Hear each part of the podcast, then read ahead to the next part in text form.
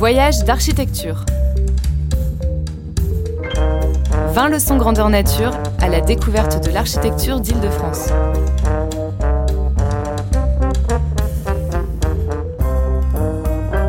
Une émission des CAE d'Île-de-France, d'après les leçons itinérantes organisées lors des Journées nationales de l'architecture 2017.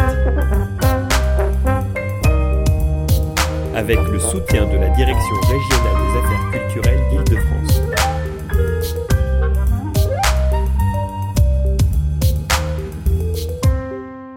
Le périphérique, vu par Jean-Pierre Le Dantec et Pierre-Alain Trévelot. Un reportage de Pierre Fonbonne et David Habitant.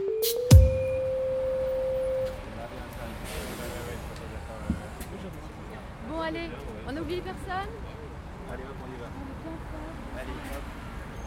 Pour préparer les Journées nationales de l'architecture, les CAUE d'Île-de-France ont invité deux personnalités à une conversation autour du boulevard périphérique parisien.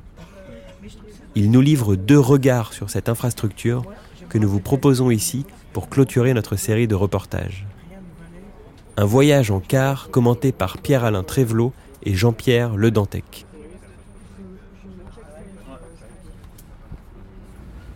Bonjour à tous. On me demande de me présenter. Je suis Pierre-Alain Trévelot, je suis architecte et urbaniste de l'agence TVK. L'histoire débute sans doute au 19e siècle, euh, en 1840, lorsque est construite la dernière enceinte de Paris, qui était l'enceinte de Thiers. Il y a beaucoup de gens qui considèrent qu'elle est déjà obsolète, puisque les canons prussiens sont, sont de toute façon capables de, l'enjamber assez facilement. Néanmoins, elle est construite. euh, c'est ce gigantesque mur qui laissera place au boulevard des Maréchaux a une épaisseur de 150 mètres de large et euh, est doublé d'une zone non édificandi qui fait 250 mètres de large. Et donc cette trace de 400 mètres de large au total, on la voit toujours aujourd'hui dans les sections, euh, on va dire, ordinaires et courantes euh, de cette couronne, euh, et donc entre deux lignes parallèles que sont les, les maréchaux et le périphérique. En 1860, Napoléon III euh, remet le décret d'annexion à Haussmann, euh, annexion des communes riveraines, et Paris va acquérir cette euh, limite administrative que la ville a encore aujourd'hui. Et puis enfin, euh, entre 1958 et 1973, sera construit le périphérique à la limite la plus extérieure, mais c'est ça aussi un peu le caractère principal, c'est que se superpose une limite administrative avec une limite physique, puisque beaucoup de gens appelleront assez vite le périphérique comme la dernière enceinte de Paris. Alors, euh, le périphérique, euh, on a souvent dit que euh, c'était une simple autoroute, mais on dit souvent ça des autoroutes.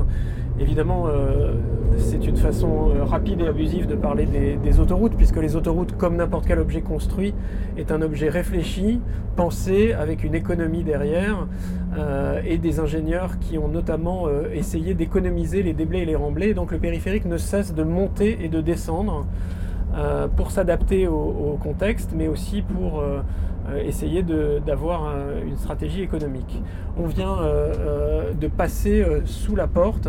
Donc vous avez vu très rapidement, on est passé d'une position où le périphérique était en hauteur, euh, en pont au-dessus de la porte de la Villette, à une position en tranchée sous la porte d'Aubervilliers. Et puis on remonte à l'instant euh, et on va euh, vers la porte de la chapelle. Ce mouvement topographique est continu et ça c'est extrêmement important, notamment par, rapport à des idées à l'emporte-pièce qui disent qu'il faut par exemple couvrir intégralement le périphérique.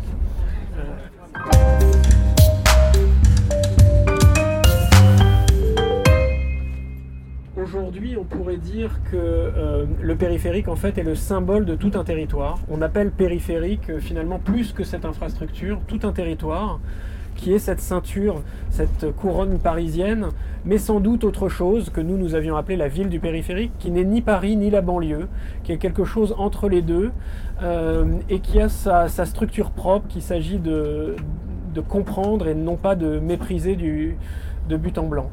Alors, euh, évidemment, le problème des nuisances étant très fort, euh, ça a donné lieu à des constructions de murs anti-bruit, comme vous voyez ici, ou des stratégies euh, comme celle d'Architecture Studio à gauche, qui est le bâtiment Carapace, hein, où la carapace de la tortue vient être en même temps l'emblème la signature architecturale.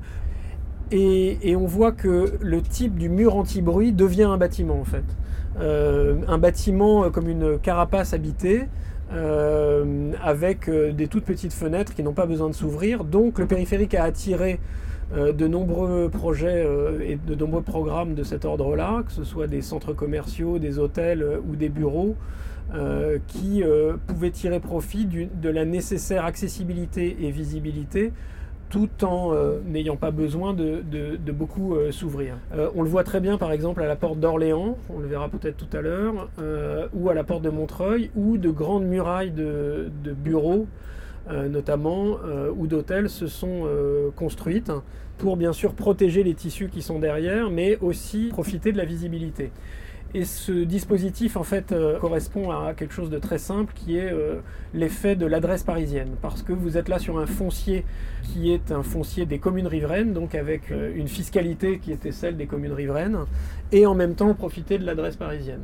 Donc c'était un peu le jackpot immobilier que, évidemment, de nombreux promoteurs avaient compris et ont utilisé en essayant d'ailleurs de manière assez violente de de rentabiliser au maximum et de, radicaliser cette stratégie et donc de construire au maximum en, étant légitimé par l'idée qu'on protégeait la ville derrière.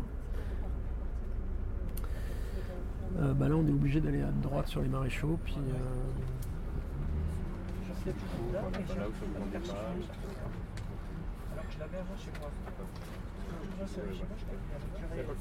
alors là on arrive à la porte de Clichy euh, qui est un lieu de, très grande transformation évidemment, avec euh, un très grand projet qui dure depuis très longtemps, qui s'appelle euh, Batignolles, que vous connaissez sûrement, qui a donc donné lieu à l'installation du tribunal de grande instance que vous voyez à droite, donc de Renzo Piano. on voit le périphérique à droite en pont, et puis les opérations à Clichy, euh, comme par exemple l'Ibis Hotel que, l'on voit à cet endroit-là. Euh, alors le périphérique, ce sont des, chiffres qui datent un peu et qui ont dû un tout petit peu bouger, mais je vous les donne quand même puisqu'ils doivent dater de un peu plus de 10 ans maintenant. Euh, le périphérique, c'était 1 100 000 véhicules par jour. Certains spécialistes disant que c'était l'autoroute la plus empruntée du monde ou d'Europe, enfin peu importe, ça veut dire que c'est très très dense. Et en tout cas, une, euh, une autoroute projetée comme ça dans la densité urbaine, c'est assez incroyable.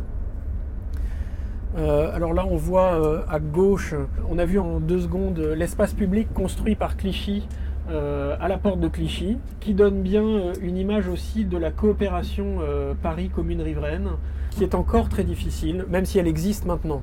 Parce que, en fait, ce qu'il faut rappeler, je reviens deux secondes sur l'histoire politique, c'est que euh, avant l'arrivée de, Bertrand Delanoë, aucun euh, maire de Paris n'avait eu de rencontre officielle avec euh, un maire de commune riveraine ou avec un président de conseil général des départements voisins.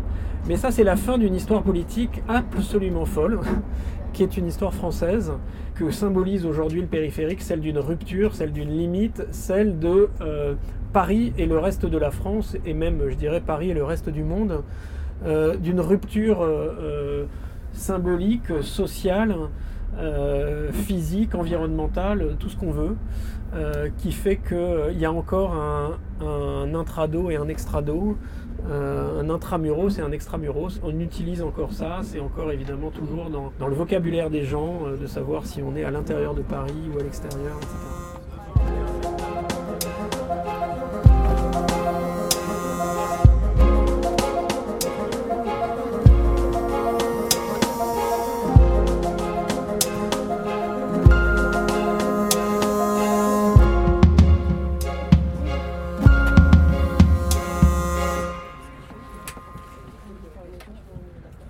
Je suis donc euh, par formation au départ ingénieur de l'école centrale, puis devenu architecte. Je prends le, relais de, Pierre Alain, qui nous a euh, déjà expliqué beaucoup de dimensions du projet du périphérique. Moi, je vais commencer par une, anecdote personnelle. J'ai l'âge, d'avoir vu le périphérique se faire et, et, euh, aboutir.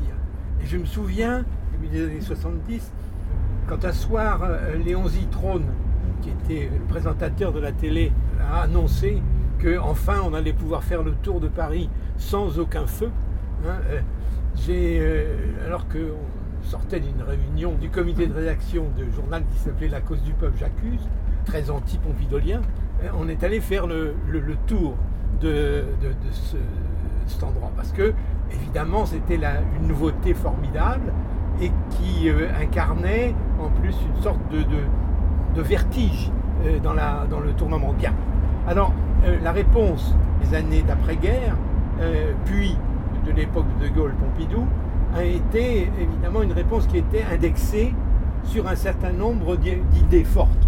La première idée la plus forte, c'était que la ville, et Paris en particulier, devait s'adapter à la circulation automobile. L'automobile devenait l'élément moteur, si je puis dire, de l'urbanisme euh, à ce moment-là. Euh, dans ces, conditions, il y a eu plusieurs projets qui sont succédés, dont un qui est assez fort euh, de Raymond Lopez.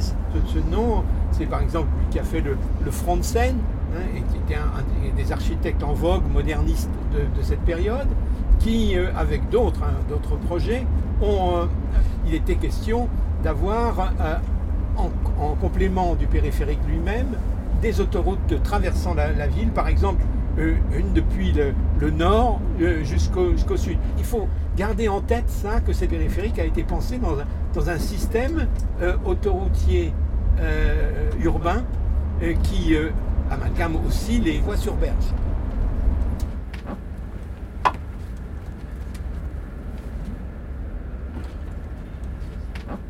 Alors, Pierre-Alain vous a rappelé tout à l'heure cette chose extraordinaire que la ville de Paris ne parlait pas à la banlieue.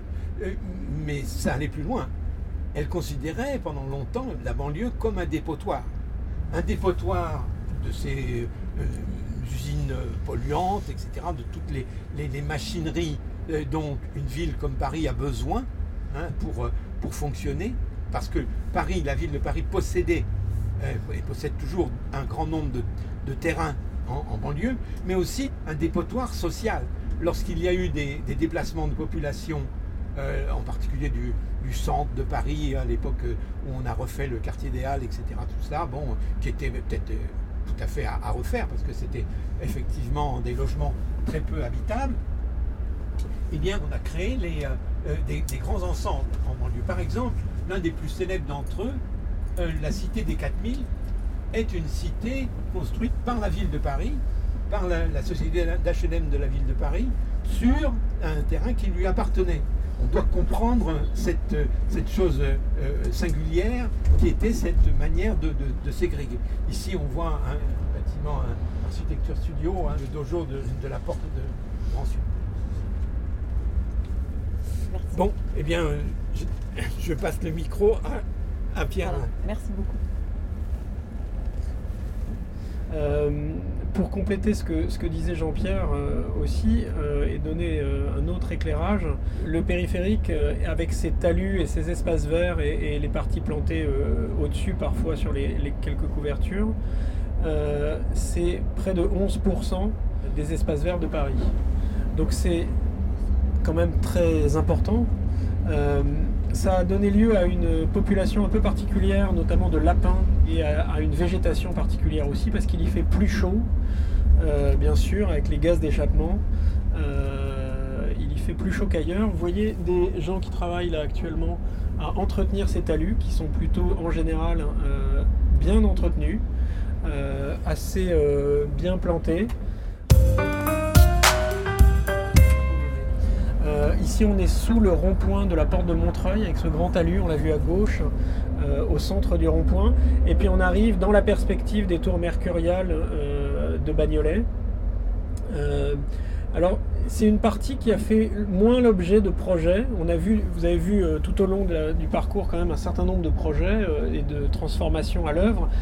À droite, euh, c'est plutôt euh, la partie que j'évoquais tout à l'heure, à la porte de Montreuil, cette euh, opportunité de l'adresse parisienne où il y a eu beaucoup de, transformations, mais sur la croûte, on va dire, côté, côté Montreuil et un tout petit peu côté Bagnolet.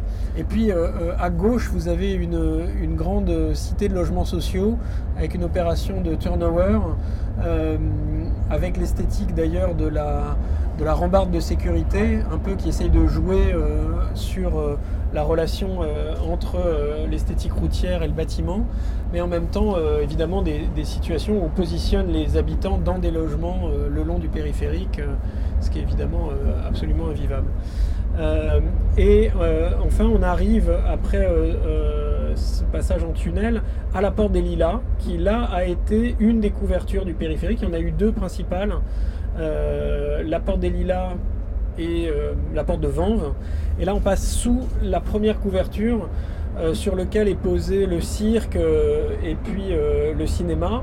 Et là, on doit être à peu près sous le passage de la Porte des Lilas, qui est dans l'axe de la rue de Belleville. Et puis on se remet à, redescendre, puisque l'axe de la rue de Belleville et des Lilas, c'est le point haut. Et on se remet à, redescendre.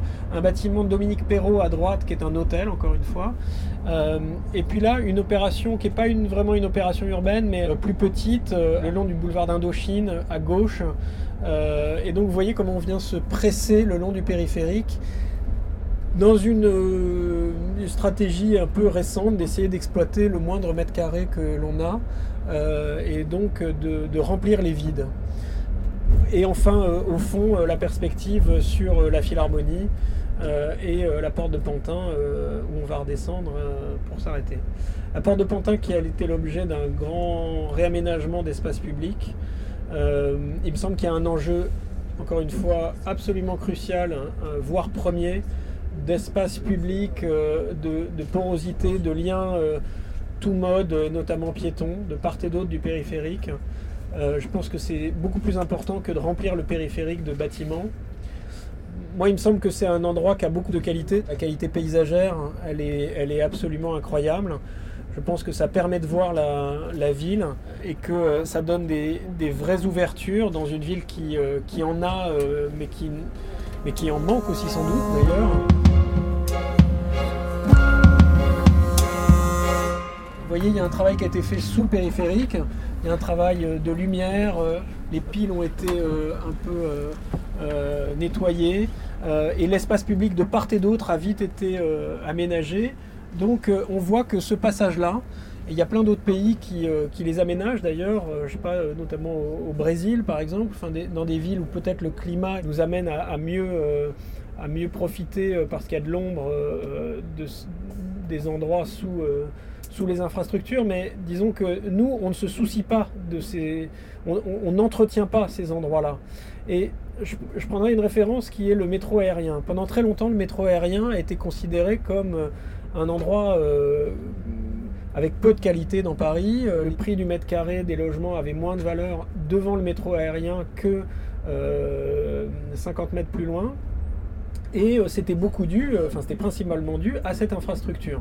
Le fait que le métro aérien ait changé son système circulatoire, que la pollution, notamment due aux pneus et au matériel roulant, soit excessivement réduite maintenant, que le bruit ait été euh, euh, considérablement réduit lui aussi, et qu'enfin l'esthétique de l'ingénieur, que notre regard à nous ait changé, que l'on ait considéré que euh, tout le vocabulaire de ces infrastructures avait de la valeur, qu'on s'est mis à entretenir les piles du métro aérien, à repeindre les poutres métalliques 19e, eh bien, euh, ça a donné de la valeur tout simplement à, cette infrastructure-là et, euh, donc euh, aux endroits qui étaient autour. Et je pense que le, périphérique est un peu dans la même condition et qu'il faut s'en occuper tout simplement. Merci. à tous les deux.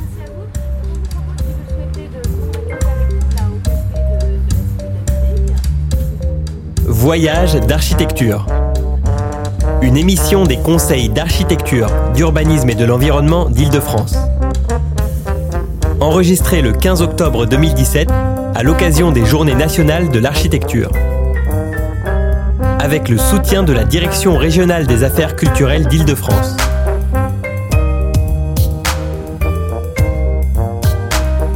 Mixage Pierre Fombonne. Musique composée par Gatane. Une série de reportages produite par David Habitant. À retrouver en podcast sur le magazine web thema.archi et sur le www.caue-idf.fr.